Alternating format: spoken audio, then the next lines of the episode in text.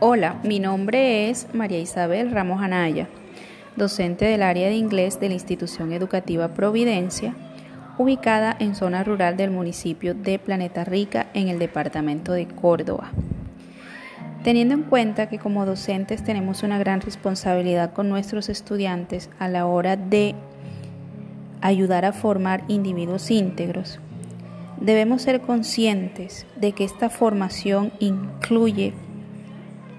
capacidades o el desarrollo de capacidades o habilidades en las cuales deben ir inmersas competencias de análisis, interpretación, construcción y reflexión. En la actualidad, el docente es cada día más consciente que los estudiantes no solo deben